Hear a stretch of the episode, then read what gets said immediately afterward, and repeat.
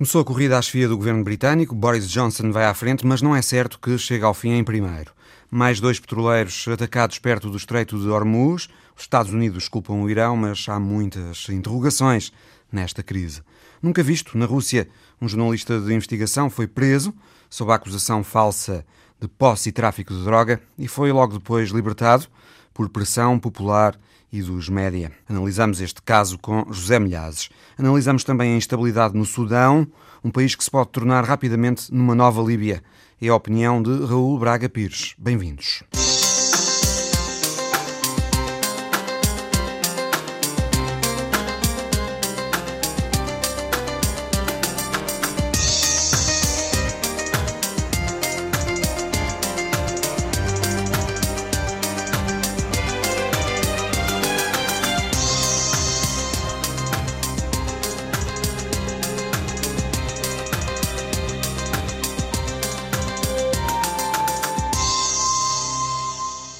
Começou no Reino Unido o processo de escolha do sucessor de Theresa May à frente do Partido Conservador e do Governo. Na quinta-feira foi a primeira votação no Parlamento. Os 313 deputados do Partido Conservador fizeram uma primeira redução na lista de candidatos. Eram 10, agora estão apenas 6. Seguem-se na próxima semana mais três votações pelos deputados para escolher os últimos dois que depois se sujeitarão uma escolha aberta no partido. Serão os 120 mil militantes Tories a decidir quem, entre os dois finalistas, assumirá a chefia do partido e do governo no final de julho. Na primeira votação dos 313 deputados, um terço, 114, escolheu Boris Johnson, que assim confirma o favoritismo. Depois, o ministro dos Negócios Estrangeiros, Jeremy Hunt, teve 43 votos. O ministro do Ambiente, Michael Gove, teve 40 e é o terceiro candidato melhor colocado para conseguir discutir a liderança. Boris Johnson teve um resultado sensacional na primeira votação, 114 votos, muito acima dos 74 que declararam previamente que iam votar nele. Analisamos esta escolha no Partido Conservador com o correspondente em Londres, Bruno Manteigas. Bruno, boa tarde.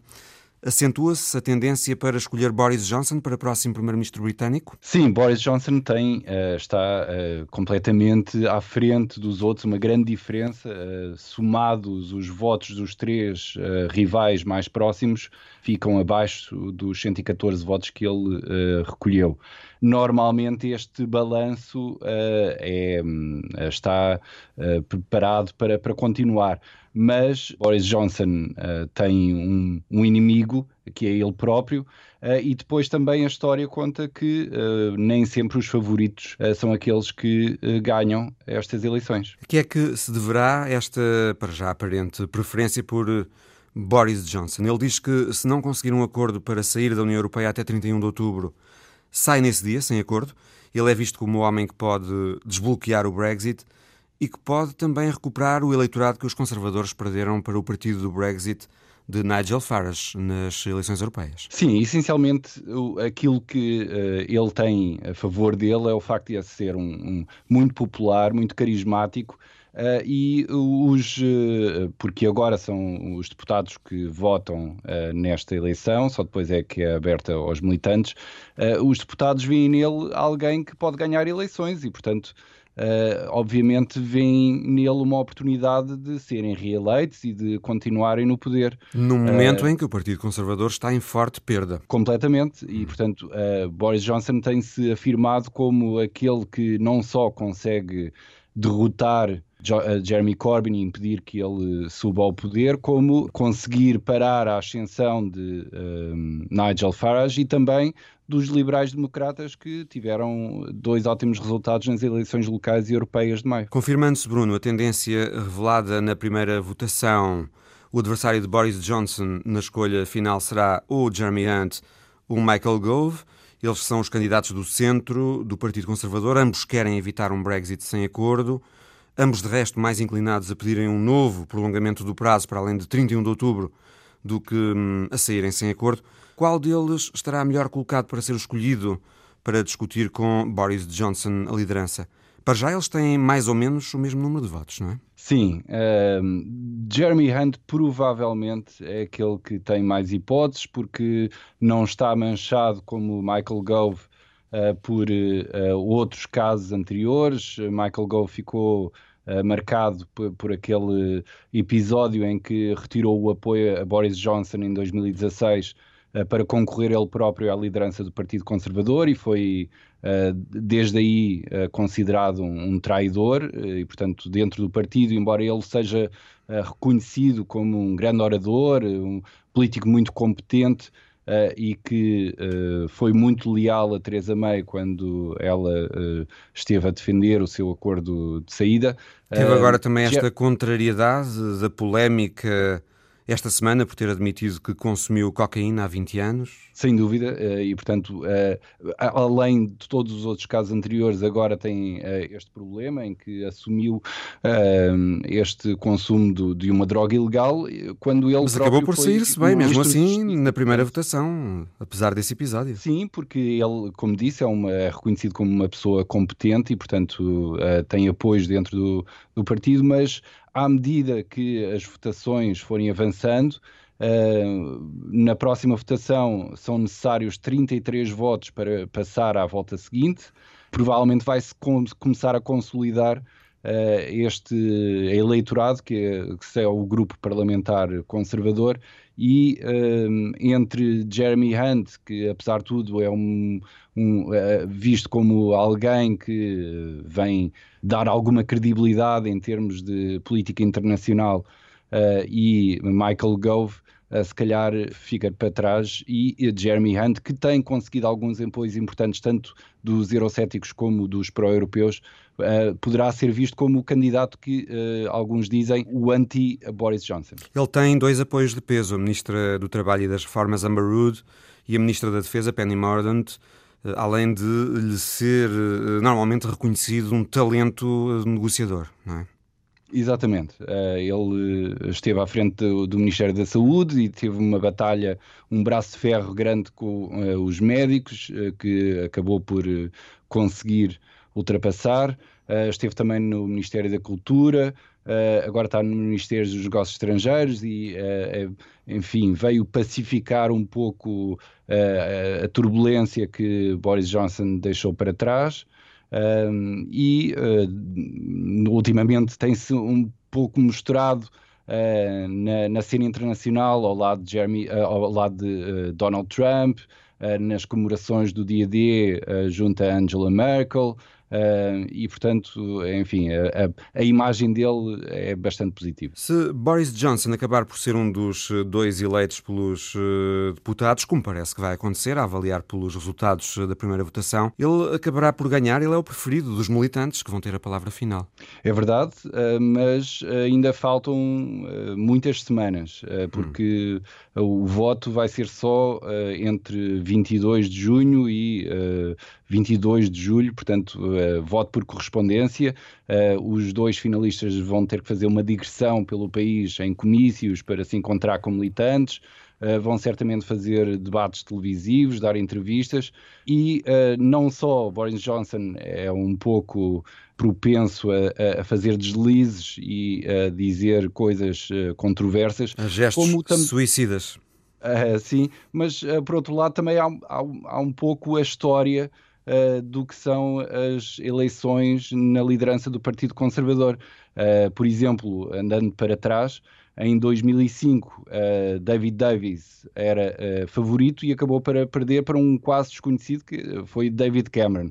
Uh, em 2001, parecia escrito que o irreverente e carismático Michael Portillo ia suceder a William Hague e nem sequer foi à final. Ken Clark, que, era, eh, que foi o mais votado entre os deputados, acabou por perder para Ian Duncan Smith. Bastante mais uh, antigo é, é, o episódio em 75 em que Edward Heath, ao fim de 10 anos uh, à frente do partido, uh, acabou por convocar eleições um pouco para reforçar a sua posição dentro do partido. Parecia que ia ganhar tranquilamente, uh, mas depois acabou por perder na primeira volta. E quem é que foi uh, eleito líder, uh, muito inesperadamente, uma mulher, o nome dela, Margaret Thatcher.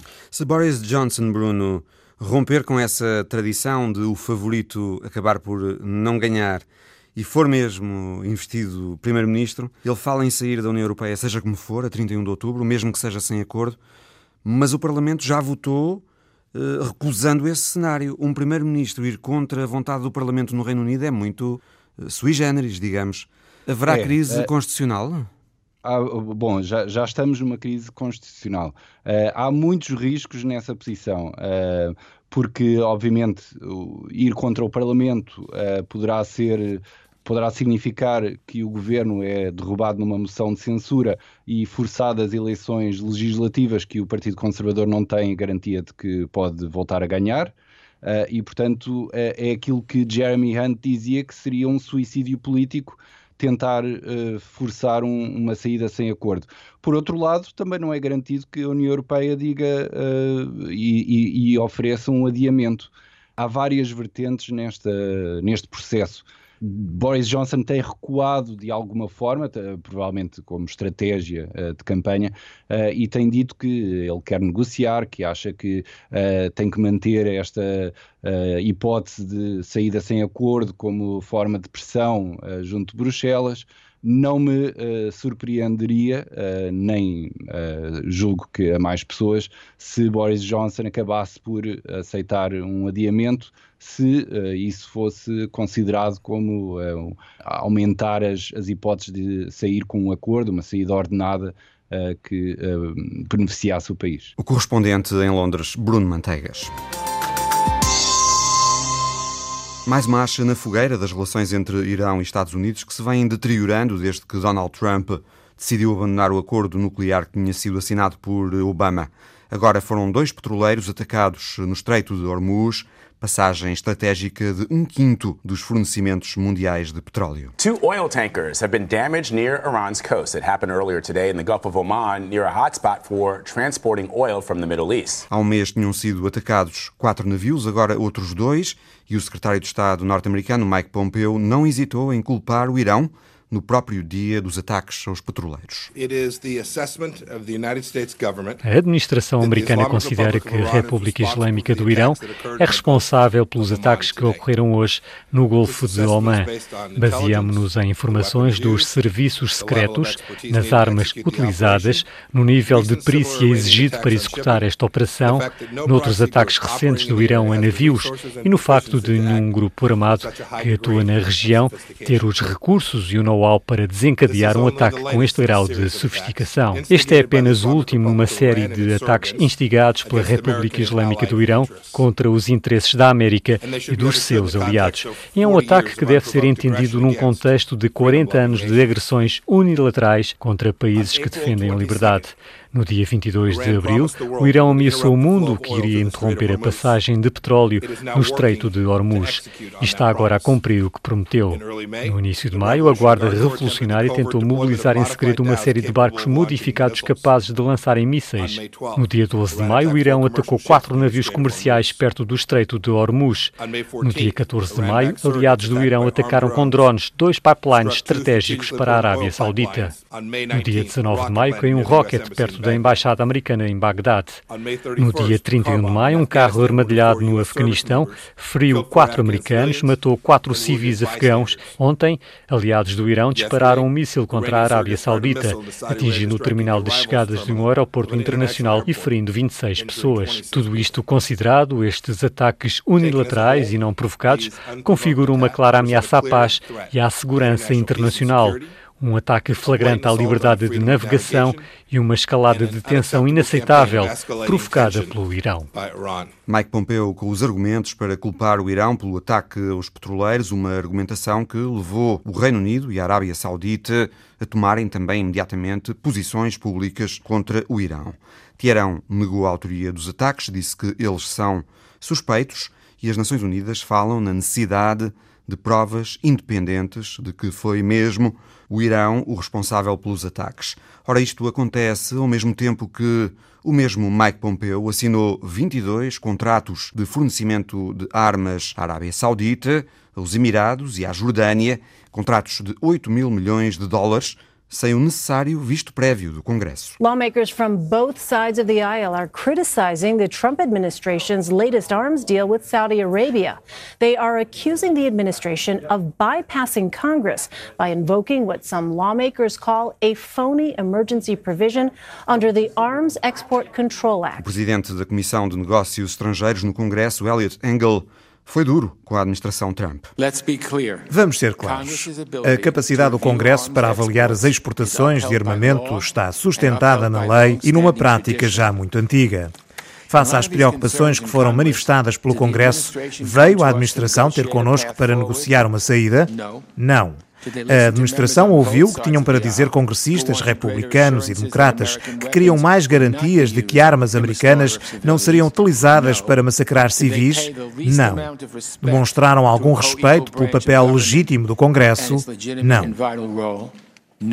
Congressistas dos dois lados, democratas e republicanos, têm-se oposto à venda de armas à Arábia Saudita por causa das mortes de civis nas campanhas militares no Iémen que os sauditas apoiam e também pelos abusos sauditas dos direitos humanos, como foi o caso da morte de Jamal Khashoggi no consulado saudita em Istambul. E para contornar a oposição do Congresso aos contratos assinados por Pompeu, Trump invocou uma situação de emergência, a ameaça iraniana que põe em causa os interesses americanos na região. Só que há congressistas a perguntarem, então, se há uma situação de emergência, como o presidente diz, como é que as armas que estão nesses 22 contratos não são para fornecer já, mas sim ao longo de meses e anos? Muitas interrogações, portanto, nesta crise entre o Irão e os Estados Unidos. Depois de ter chegado a um acordo comercial com o México, a administração americana voltou a usar a ameaça das taxas alfandegárias agora para obrigar o governo de López Obrador a apertar o controle sobre a imigração ilegal que utiliza o México como território de passagem para os Estados Unidos. Obrador acedeu e reforçou o controlo da fronteira sul com a Guatemala. É o tema da imagem da semana de Paulo Dentinho. O fundo é de um quase omnipresente azul, não for um pequeno caixilho no centro, janela aberta para o drama dos migrantes.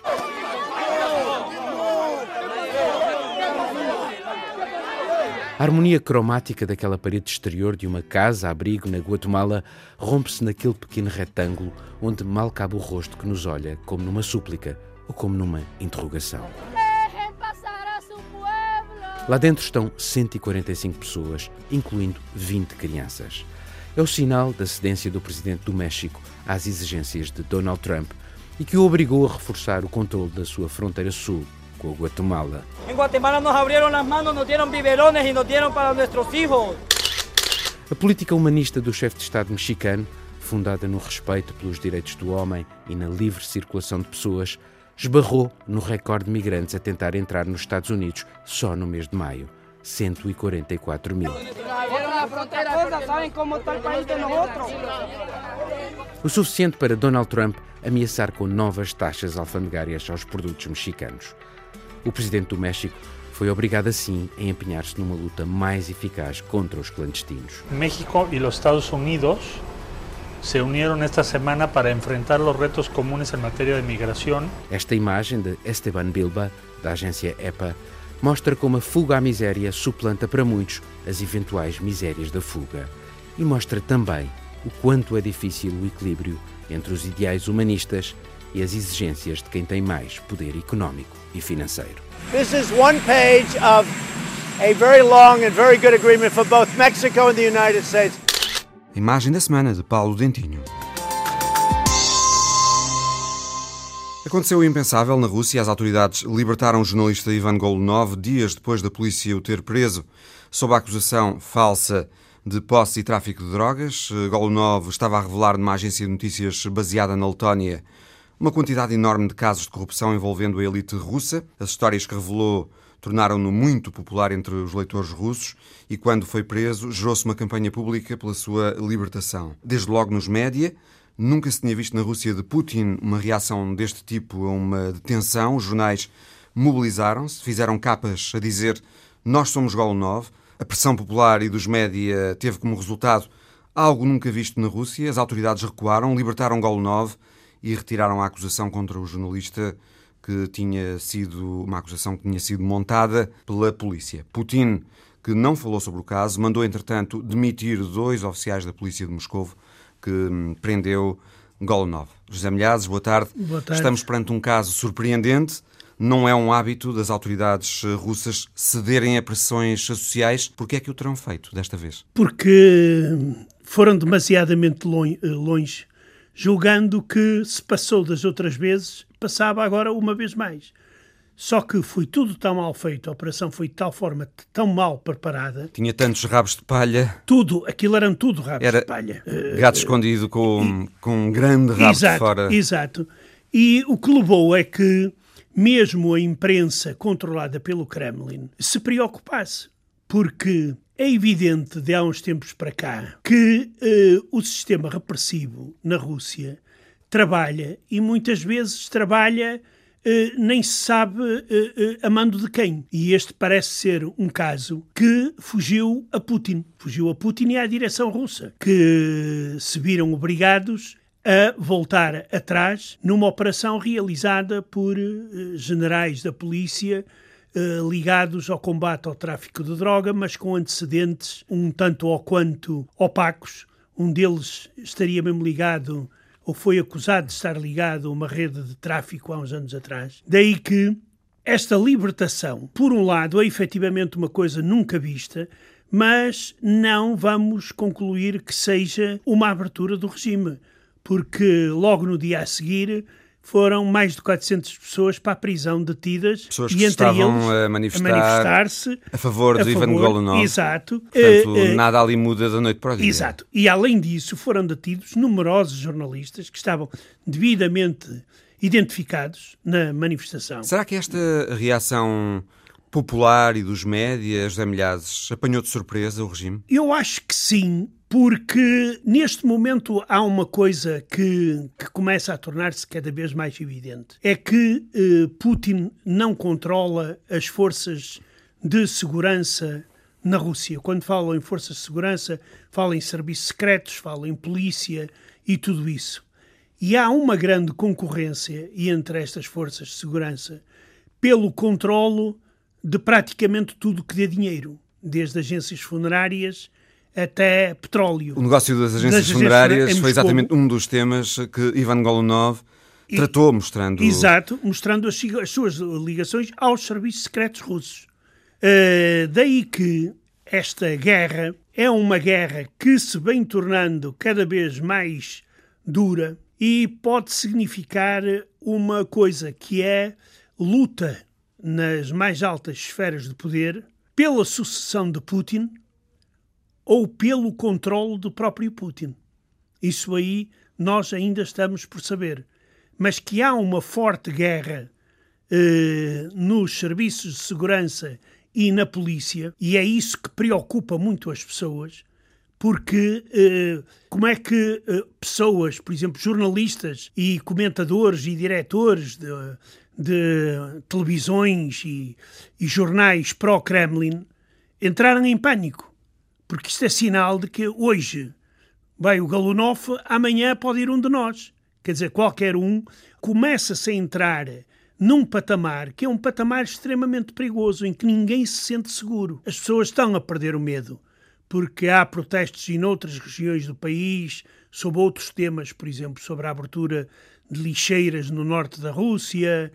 Uh, e etc. O resultado Ainda... tem sido uma perda de popularidade de Putin, não é? Sim, mas uh, as perdas de popularidade de Putin uh, emendam-se rapidamente. As agências de sondagens vêm no, no, no, dia seguinte dizer que afinal tinham feito os cálculos segundo métodos imperfeitos e afinal a popularidade continua a ser muito A verdade é que essa grande. perda de popularidade é real e eles sabem, não?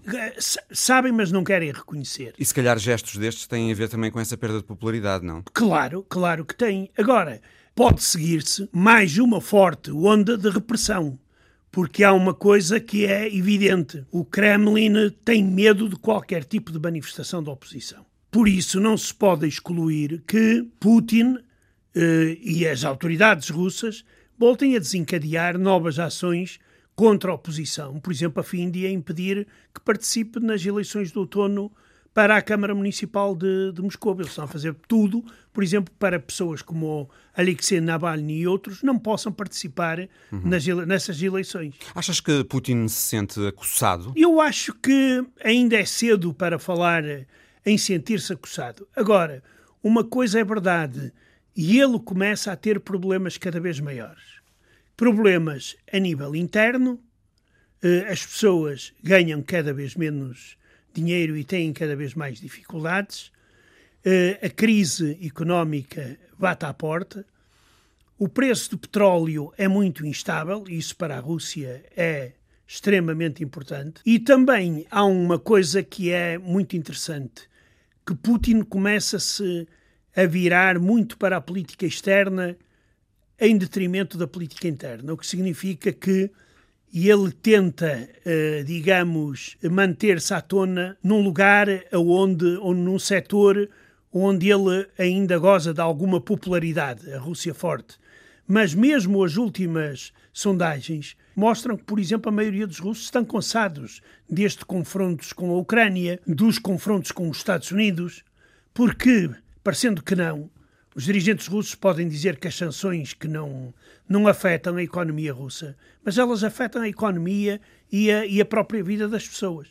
Desgastam. Claro, claro. É, é, desgastam e, e, e, criam dificuldades também à própria economia russa, às exportações russas, que são castigadas eh, pelas sanções tomadas pelos Estados Unidos e pela União Europeia, que não levantou as sanções ainda, nem, nem parece, pelo menos prolongou-as por mais um ano, daí que esta política vai ser para continuar. No Sudão, o processo de transição, depois da queda do ditador Bashir, passa por momentos complicados. Ao fim de dois meses, os protestos contra a junta militar que está no poder foram reprimidos com extrema violência. No dia 3 de junho, as forças especiais da junta investiram contra os manifestantes que protestavam pacificamente em frente ao Ministério da Defesa, em Khartoum, e mataram à volta de uma centena de pessoas. Houve relatos também de violações as conversações que estão a decorrer para a formação de um poder de transição até à realização de eleições foram suspensas, foram entretanto retomadas, porque o clima distendeu-se um pouco. A oposição suspendeu a campanha de desobediência civil e as greves, mas eh, está muito instável a situação neste país com 40 milhões de pessoas, localizado numa região muito volátil e que continua a ser dirigido por uma elite militar ligada a Bashir. Os atuais presidente e vice-presidente eram braços armados do antigo ditador e dirigiram campanhas militares como a que levou ao genocídio no Darfur. Bashir caiu, está até agora acusado de corrupção no seu país, mas a mudança de regime que os sudaneses reclamam não está garantida. Estão sim reunidos os ingredientes para que o Sudão se transforme numa nova Líbia. É a opinião do especialista em assuntos do mundo árabe, Raul Braga Pires, ouvido pelo Visão Global. O que complica estas negociações é o resultado de, de, de 30 anos de ditadura em que o ditador eh, utilizou uma cartilha muito simples, eh, o dividir para reinar, que em África eh, é muito fácil de fazer porque tribaliza-se uma nação, um, um país. E, portanto, ao tribalizar a população, isso uh, vai criar atritos entre ela e vai permitir que o poder central, o presidente, neste caso o ditador, entre como um poder moderador e negociador dentro da, das. Uh, da contenda, da Aliás, discussão da contenda. um dos oficiais do movimento rebelde do Sul que foram presos e deportados para o Sudão do Sul disse que a junta uh, não está interessada em ceder o poder, o que quer é dividir as oposições e depois fazer um acordo com elas que lhe permita Exato. permanecer no poder. A junta, quando toma o poder, começa por dizer que vai entrar, vai se entrar agora num período de transição de dois anos e que depois é que vai uh, passar à fase da democratização. Quando uma junta militar diz que vai agora entrar num processo de dois anos de transição, eu creio que o que está a dizer é que vamos fazer agora dois anos de transição, depois se transformam em mais dois anos, e em mais dois anos, e em mais dois anos. Mas o raciocínio que eu estava a tomar há bocado relativamente à, à tribalização é, sobretudo, neste momento, um grande problema para a oposição, porque o líder da oposição é, sobretudo, um federador de várias opiniões e de vários interesses. O que é que ele vai fazer ao tentar negociar com a junta militar, indo já nesta posição fragilizada. Ele vai tentar fazer o seu melhor. Ele vai tentar fazer alquimia e tirar um, um, coelho ou dois da cartola que consiga, mas vai ser muito difícil, precisamente porque a junta militar não está uh, disposta a ceder e não está disposta a ceder porque qualquer cedência podem uh, consubstanciar uma perda de controlo da, da situação no Sudão, situação essa que tem características e elementos que nos podem já hoje dizer que podem ser a futura Líbia, muito rapidamente em África, porque os ingredientes estão lá todos. Começando pela dependência que a China tem do, do, do petróleo uh, do Sudão. Estas reservas petrolíferas do Sudão estão no território que é agora o novo Estado, o Sudão do Sul, tanto que a China está a pagar um, um pipeline eh, gigantesco desde o sul, desde o Sudão do Sul até eh, Porto Sudão, eh, para no Mar Vermelho ter ali uma grande, uma gigantesca estação de gasolina onde possa abastecer os seus navios. Ora, esse território de Porto Sudão também está a ser alvo de uma grande competitividade muito agressiva entre chineses e americanos. Depois há o fator da tribalização de toda a população de que eu já falei, há a questão do Darfur, há a questão de a própria sustentabilidade de, do presidente Sisi do Egito estar dependente de como corre este processo uh, no Sudão. O Egito que está a dar apoio à junta neste Sim, processo. só pode, só pode fazer, porque o cenário... O Egito, como a Arábia Saudita e os Emirados também. Com certeza, porque se entrar num processo democrático Tucur normal, como nós o conhecemos, ora vamos ter um, um Morsi 2 na, no Sudão e vamos ter um cenário exatamente aquele que tivemos no Egito a replicar-se no Sudão uh, brevemente, porque a Irmandade Muçulmana está embrenhada nas instituições sudanesas desde há 30 anos a esta parte. O que aconteceu é que. Bashir pertencia, à, Irmandade Bashir muçulmana. pertencia à Irmandade Muçulmana e tinha um mantante, andava de mão dada, digamos assim, com Hassan Turabi, que era o líder clérigo, o líder religioso do país. E a estratégia foi muito simples nos últimos 30 anos. Os filhos uh, destes homens e os netos destes homens integraram as fileiras militares e as fileiras da polícia. E, portanto, neste momento, a Irmandade Muçulmana. E depois tem um outro detalhe muito interessante que é na queda de Morsi no Egito, grande parte, um, um grosso grande da população egípcia, seja ela Irmandade Muçulmana ou não, fugiu para o Sudão. E, portanto, há uma confluência de fatores muito interessantes que podem fazer com que em breve o Sudão eh, caia eh, na mesma, na mesma teia de violência uh, uh, geopolítica que caiu a Líbia da forma mais violenta. Haverá alguma diferença substancial, Raul Braga Pires, entre Bashir e estes homens da junta que o depuseram e que agora têm o poder no Sudão? Não, não há diferença nenhuma. Se aliás, calhar é por isso que a população também não os quer, não, os quer, não é? Não, exato, a população sabe exatamente...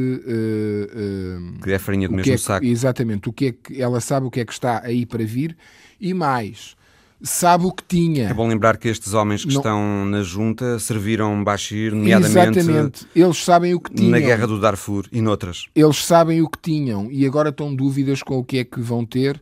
E neste momento, aquilo que está a acontecer no, no Sudão, até este dia 3 de, de, de, junho, o que aconteceu foi uma janela de, de, de liberdade que durou dois meses. Foi uma primavera na... sudanesa que acabou por se tornar numa Tiananmen, naquele dia 3. É a refer... Exatamente, a referência era mesmo esta. Esta é a Tiananmen uh, sudanesa. sudanesa. exatamente. Eu queria já agora uh, insistir nas figuras do Presidente Sim. e do Vice-Presidente da Junta, Alburan e Ameti. Eles não estarão a olhar para esta possibilidade de uma transição para a democracia com o receio de poderem vir a ter de responder por atrocidades cometidas no passado, tal como o Presidente, tal como o Presidente, Bashir, também foi acusado pelo exatamente. Tribunal Penal Internacional. Exatamente, inclusivamente. Eles não, não terão medo de uma eventual democratização?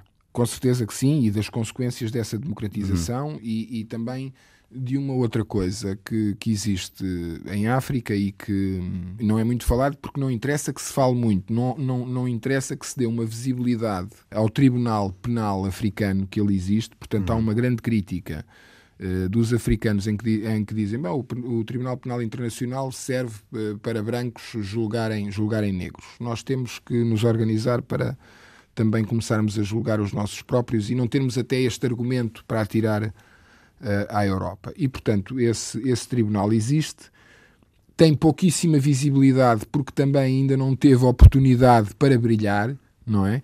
E, e, está aqui uma excelente oportunidade para o fazer. Agora, esse, essa questão, da, essas salvaguardas que, que estas uh, antigas uh, lideranças e as novas lideranças têm, faz parte funda, crucial no processo de negociações e é muitas vezes um dos, dos entraves a, a chegar-se a bom porto nessas negociações.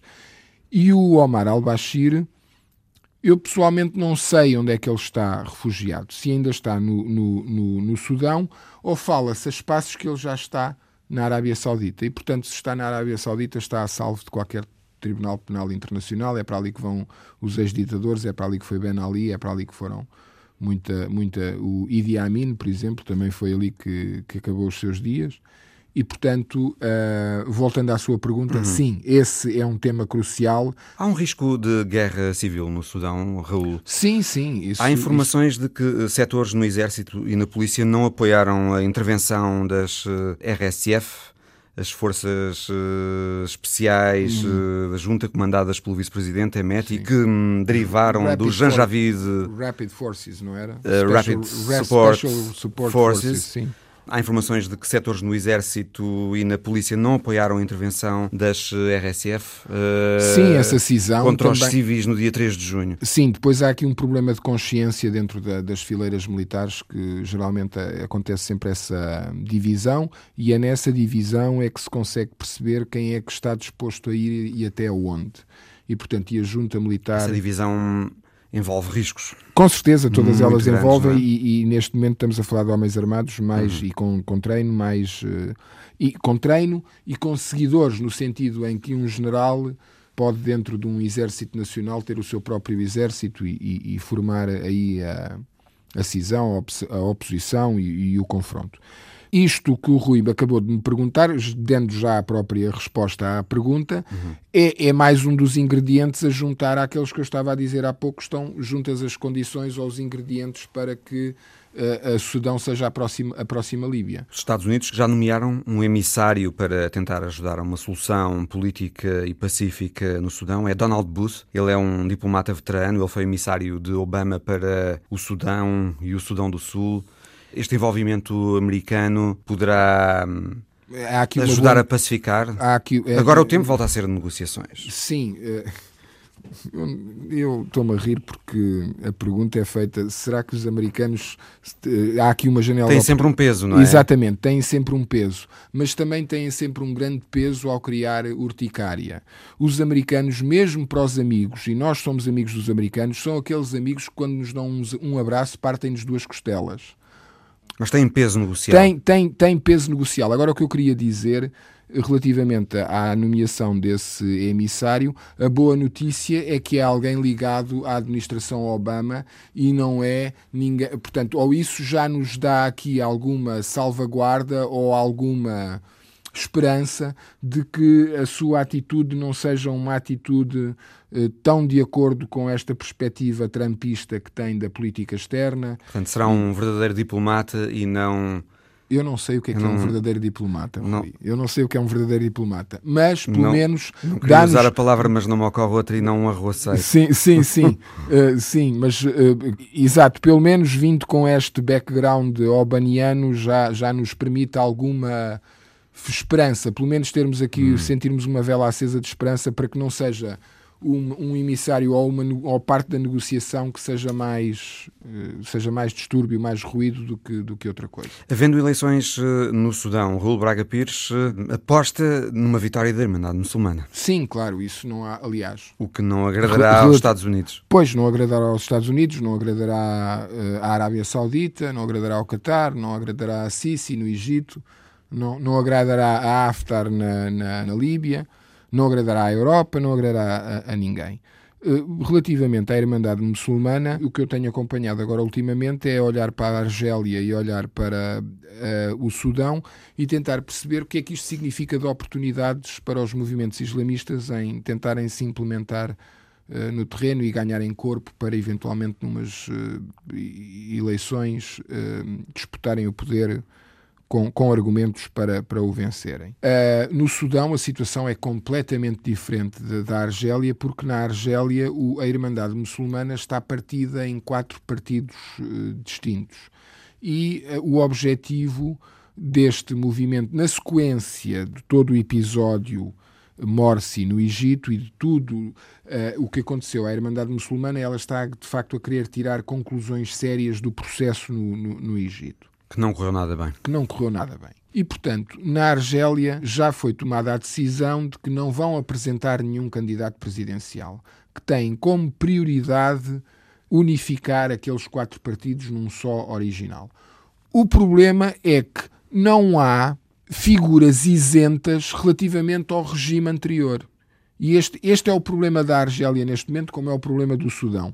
Toda a gente tem uma ligação qualquer à presidência Bouteflika ou à presidência sudanesa de Omar al-Bashir. Al, e mesmo a nível parlamentar já foi verbalizada a, a, a, seguinte por um membro distinto da Irmandade Muçulmana que disse o, o, seguinte: e mesmo no Parlamento não queremos cá uma, uma representação hegemónica, porque já percebemos que dando nas vistas é onde não vamos a lado nenhum. Nós temos que ter agora um período de nojo e é esse período de nojo que nos vai permitir construir a base de novo e com uma nova perspectiva para não cairmos novamente no mesmo, no mesmo erro. Bom, isto é a situação na Argélia. No Sudão, tendo este nível de infiltração das instituições uh, públicas, tendo recebido um grande êxodo de elementos da Irmandade Muçulmana após o colapso Morsi no Egito, porque são países que fazem, fazem fronteira passar do, Sudão, do Egito para o Sudão é vir da Galiza para, para, para Portugal. Havendo esta grande confluência de, de fatores e da Irmandade Muçulmana estar de facto implantada Uh, no território como partido político aqui em Portugal tradicional do pós-25 de Abril o está, pois eu creio que aí a dificuldade vai ser em encontrar um candidato consensual para que dentro do partido contemple todas as alas. Mas, uma vez mais, isto a acontecer vai fazer repetir o cenário do Egito. E é isso também que os militares não querem, eles sabendo que mais tarde vão ter que intervir para retomar o poder depois de uma eleição eh, honesta de um membro da Irmandade Muçulmana, repetir o Egito estar agora a, a, a, no fundo no fundo podemos dizer que a junta está a ver o que é que vai acontecer e está a fazer o bem do país não é hum. não quer que se caia neste não quer um Egito replicado no Sudão porque sabe que a comunidade internacional não vai aceitar um presidente eh, nem militar no Sudão, nem ligado à Irmandade Muçulmana. Mas agora, as pessoas na rua não querem a junta. Exatamente. E, portanto, agora, como é que isto se vai desatar este nó górdio? Os nós górdios não se desatam, cortam-se. O especialista em assuntos do mundo árabe, Raul Braga Pires. Outro país que despenaliza as relações homossexuais é o Botsuana, visto como um dos mais estáveis e democráticos no continente africano.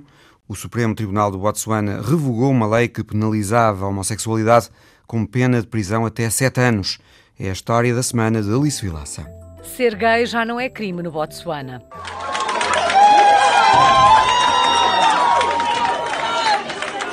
A sala do tribunal estava cheia quando a decisão foi anunciada. Homens e mulheres com bandeiras com as cores do arco-íris. Palmas, abraços, sorrisos, lágrimas de alegria. A decisão foi saudada por ativistas e grupos dos direitos humanos. Well, I cried yesterday. I, I'm happy. I'm, I don't think we have enough words to express how happy I am. Ter relações sexuais com pessoas do mesmo sexo era proibido no Botsuana desde a era colonial. Quem o fizesse podia enfrentar uma pena de até sete anos de prisão. O Supremo Tribunal do Botsuana anulou a lei, considerando que o direito à privacidade inclui a orientação sexual que é inata e não uma questão de moda. Na mesma deliberação, os juízes defenderam a necessidade de proteger os direitos da comunidade gay. basically just to afford us as the LGBTI community the security to know that we are treated the same, the same way that any other Botswana. O caso foi levado a tribunal em março por um estudante de 21 anos da Universidade de Botsuana. O jovem defendeu na altura que a sociedade mudou e que a homossexualidade é agora mais aceita a nível mundial. I mean, as a gay man and living in Botswana and only having known this country. A decisão chega três meses depois. A legalização da homossexualidade é mais uma vitória do movimento LGBT do Botsuana, a juntar a tantas outras conseguidas nos últimos anos. Em 2010, conseguiu a revogação da lei que permitia terminar contratos de funcionários com base na orientação sexual. Em 2017, tornou-se também mais fácil para os transexuais conseguirem a mudança de género na documentação oficial. Mas nem tudo são vitórias. A homossexualidade não é bem vista por todos. Certas atitudes e comportamentos homofóbicos prevalecem em certas zonas deste país africano. Em novembro, um transexual foi violentamente agredido no Botsuana. Na sequência deste ataque, o presidente do país, Masisi, declarou o seu apoio à comunidade LGBT. Agora, e depois da decisão do tribunal em legalizar a homossexualidade, as reações internacionais não se fizeram esperar. António Guterres e a alta comissária para os direitos humanos, Michelle Bachelet, já aplaudiram a decisão. Michelle Bachelet called it a landmark decision. The Secretary General joins the High Commissioner for Human Rights, Michelle Bachelet, in warmly welcoming the landmark decision by Botswana's High Court to decriminalize consensual same sex relations. O Botsuana, outro país que descriminaliza as relações homossexuais, mas ainda há quase 70 países das Nações Unidas onde estas relações são penalizadas, em alguns casos até com prisão perpétua. Foi a história da semana de Alice Vilaça. No final de mais um Visão Global, o programa volta para a semana. Até lá.